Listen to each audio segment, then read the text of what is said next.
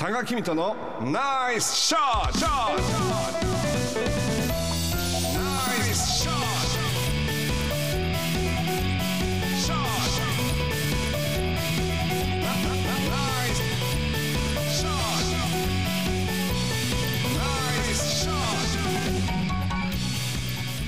このコーナーは多賀さんが普段気になることや伝えたいことをおしゃべりしています。ポッドキャストで配信中スマホやパソコンでポッドキャストのアプリをダウンロードしてお楽しみください。トメちゃんはディズニーランドには行ったことあります？ありますよ。お好き？まあ、まあ行くぐらいだからまあ嫌いじゃいかないよね。何回も行きました？多分ランドは多分10回以上。じゃあ10回うん。だって学生時代結構みんなちょこちょこ行ってましたよ。そうよね。C は？C は5回ぐらい行ってます。ねうわすごいじゃん。私は C の方が好きです。いや僕は、まあ、残念ながらまだあのディズニーシーははい。入ったことはないんですけど、C, C お酒が出る。あなんか前ね教えてもらって、うん。ランドも出るようにまあなった店もあったかもしれないです。あの実はこの間あの結婚式がディズニーランドであってあの行ったんですよ。だからディズニーランドの中ではなくてそこの公式アンバサダーホテルっていうところであったんですけどあの少し結構まあなんていうのかな まあ自分はあんまり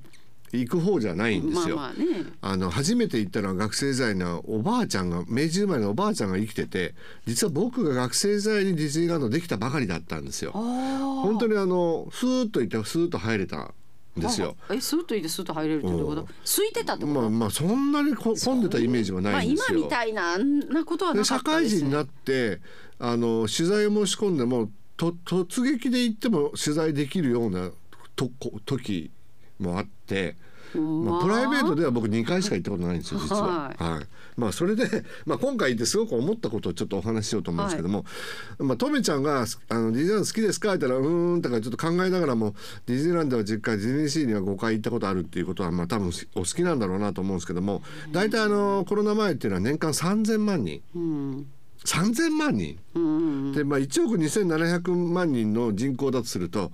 4人に1人はディズニーランドに年に1回行ってるという。ですね。ですごい。も何回も行く人もいますもんね。ののトータルでいや15回以上でしょ？トータルですよ。トータルでしょ？だってしょうがないじゃないですか。しょうがないことないよ。何がしょうがないいですか。いやだけどまああの気持ちはわからないでもないしそのディズニーランドのその公式なあのホテルで結婚式を挙げたいという子は幼い頃からもうディズニーファンで育ってきてるんでご家族もそういう方々方そういう方々っていうまあ大好きで、旦那さんもそれももうなんていうの？あ君が言うんだったらそうそうしようねっていうふうにミッキーとかも大集合する結婚式をして、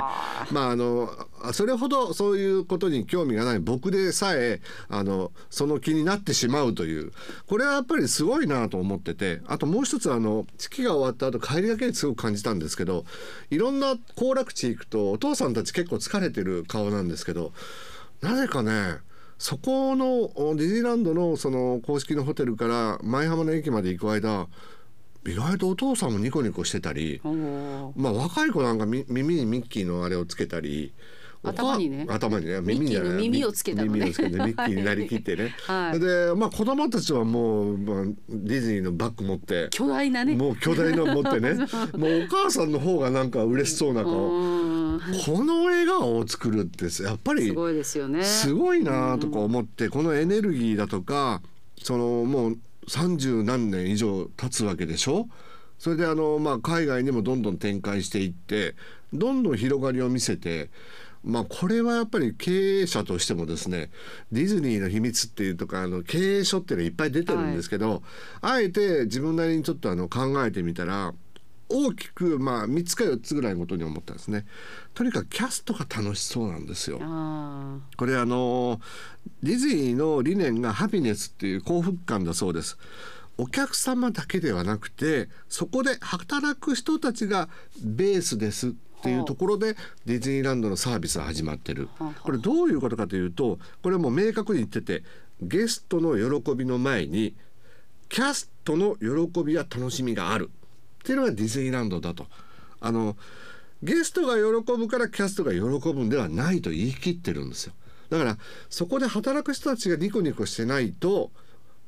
あのしてこそディズニーランドなんだということなんですよ。だから何か人にしてあげたら喜んでくれたあそれが私たちの喜びだっていうんではないと。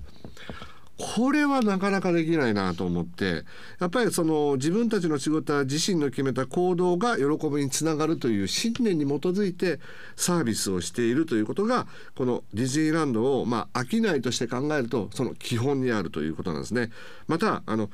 マニュアルを超えたサービスがこれが実は基本にあるそうであの例えばあのちょっとそのそのイベントだとかその会場に関係ない人にそのことを聞いても一生懸命親身になって答えてくれたり私もちょっと試しにやってみたんですけど関係ないところで関係のない場所のことを聞いたら「少々お待ちください」とか言って本当に僕はいいですって言うまで連れて行ってくれるんですよ。いいんですか？持ち場離れて「大丈夫です。すぐ戻りますから行きましょう」とか「いやいやもういいですよ。じゃあこの先見ておきますね」って言ってね僕がちょっと振り向いたらまだ僕の方見て手振ってくれてるあこれはねなかなかできないなと思ったんですよ。でねでもう一つディズニーランドっていうのは常に変化とチャレンジをしているということなんですね。これ一日で全てを体験することはまあ難しいと言われていますけどもその時しかない限定ショーをやったと思えばあのー1年から3年の間隔で新たなアトラクションを導入しているんです。リニューアルも含めてほぼ12年で新しいアトラクションや導入されたり新エリアが開発されてるんですよ。これってまたすごいなと思うんですよ。あの例えばあのトイストーリーのホテルのオープンが2020年今年なんですって。あえで20年2年前ですよねあ、に22年か。あ今うん今なんですねであのファンタジーランド内に美女と野獣とベベイマックスをテーマにした開発が2020年にされたと。あえーファンタスティック・フライトっていうのは2019年。その前に「It's a Small World」リニューアルが2010ほぼ毎年とかリニューアルと新エリアをやってる。これはどういうことかというと資本がいるわけですよ。どんどんどんどんチャレンジをして変化を持たせて新しい魅力を作っているというのは自分の会社で自分自身のその自分の魅力って本当にそこまでできてるかなって考えると、ディズニーランドまではいかないけどやっぱりこう参考になるなとでもその原子になるアイデアって何なのかというとやっぱり映画なんですって。あの100以上の映画をどんどん作っていってそれに即したそのサービスをディズニーランドディズニーシーで展開していくからディズニー映画っていうのはどんどんどんどん素晴らしいものだからまあまああの「スター・ウォーズ」とかもそうですし「アナアナ雪と冬の女王」っていうの、うん、アナと雪の女王。あごめんね、これ間違えるとみんなに怒られるんだけど、そうまあとにかく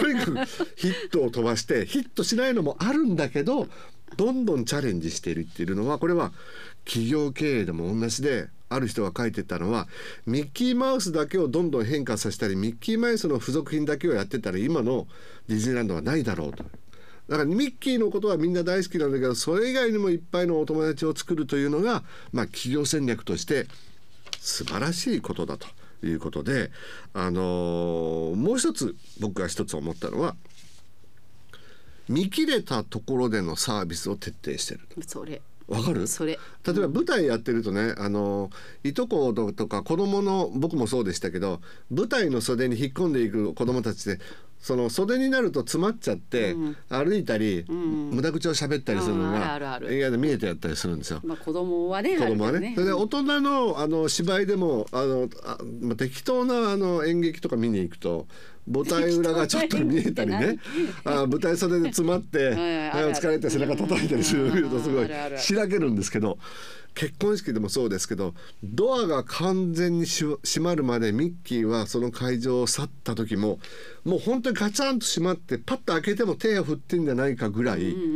徹底してるんですよ。そうですよ。ミッキー RSK に来た時もずっとはミッキーだったもん、そうなのミッキーはミッキずっーなんですよ。とミッキー。ミッキーなんでしょもうずっとあのテレビ関係ないところでもずっと手振ったりみんなに握手したり、ミッキーはミッキー。ミッキーなんですよ。どこにいてもみんなキャストは全員ね、その顔で掃除もされてるじゃないですか。そうなんですよ、ね。だから人は見ていないようなところでそう。もミッキーはミッキーでいなきゃいけない。キャストはキャストでいる、うんトメちゃんはトメちゃんでいなきゃいけない。掃除する人も笑顔でそうなんですよ。面白く掃除をするっていう。それで掃除してる人に話しかけても、あのタクシーを準備する人に話しかけても同じようなまあ分かんないことは分かんないって言うんだけど、同じような笑顔で接そうそうしてくれる。そうそうすごいですよね。これはねまあうちは社員が少ないですけどできてないなとかね自分自身もできてないし面倒くせえな今忙しいのになっていう時にかけてそういうことを言われるともうもうもうちょっとあっちに聞いてとかってついつい言っちゃうじゃないですか。あ言わないよでもでもディズニーランドはそれをしないんですよ。それでもう一つはミッキーマウスが好きだろうではなくて好きになってもらえるんだという自信を持ってみんながそこにいるんですって。これってあのある経営学者は自分の会社のメーカーだったら商品サービスにみんなが自信を持って説明できるかという話なんです。でディズニーで働く人たちはそういうことを研修をずっとしてるんですってだからみんなミッキーが好きなんだと思って信じ込んで仕事をするわけです。だから山陽放送でも今日あの携わってるのは80人ぐらいしかこのラジオの番組はね携わってる人はいないけれども4人ですよあ4人ですけども それ以外の100人の山陽放送の人はアモーレ・マッタリンのことを誰でもいつでも「あ水曜日はタカ君がね来てるんだよね」って説明できるはずなんですよ。どうかな？うん でも、まあ、例えばの話で。うん僕なんかでもでも昔そうじゃないとダメですよそうじゃないと本当は。ダメなんだけど、本当はそうじゃないんですよ今の世の中。世の中ね。ええ、あの例えば昔の会社で新しい子が入った時にたまたま電話3階違うフロアにかけると「どちら様ですか?」あ「タカです」って言ったら「どちらのタカ様ですか?」あ報道部でアナウンサーをしてるタカ少々お待ちくださいって。だからまあ まあそういうこともあるじゃないですか。まああるとしてもなんかね。そう。ましてやね放送時間を知知ららないとかね特に放送局なんかはまあ番組がまあ商品なわけですから。まあまあこれは置いといてまあとにかくディズニーランドっていうのはそのあたりの基礎力プラス応用とまああの過剰にならない程度のサービスがあるっていうことはまずは自分がそのディズニーランドが大好きになるっていうことなんですね。だからこそ普通はお父さんたち電車の中でもまあ疲れてぐったりしてるんですけど帰りもなんかね子供たちとニコニコ喋ってるの見るとやっぱりこれは徹底したサービスっていうのがあるからこそ行ってよかったっていう幸せハピネスが帰りまで続くんだなと思うと自分もそうありたいしそういうサービスを自分はどうしたらできるのかなということをすごく考えたんですね。であの結婚式に来てたその子もディズニーランドで式を挙げた子なんですけどあのディズニーランドでの結婚式の司会ができる試験を受けたそうなんです。そういうのがあるんですどんな試験なのって言ったらミッキーたちとおしゃべりする試験なんです。だからまあ実際は喋らないですよミッキーたちはねここではね、だけど「へえミッキーそうだったの?」っていうボディアクションをやってそれを何回か繰り返して合格したんですって。だからこれからそういう仕事をするんだっていうふうに喜んでましたけどまあ、まあそれがあの好きか嫌いかいいか悪いかっていう問題ではなくてなんかそういうことを自分で本気になってできて自分がその場所を好きになって人にプライドを持ってたあの対処できるっていうのは今回ディズニーランドのその、まあ、ホテルにお邪魔してね改めて感じたことなんでね。企業力ですよ企業力なねんですよ。うん。だからトメちゃんが昔あのビラを駅前で配ってたって会長とね。すごいなと思ったんですよ。やっぱりみんなで一緒にそういうふうに番組を盛り上げていくっていうことが大切だなと思ってディズニーに教えられたことでした。なるほど。はい。高木美斗のナイスナイスナイスショットでした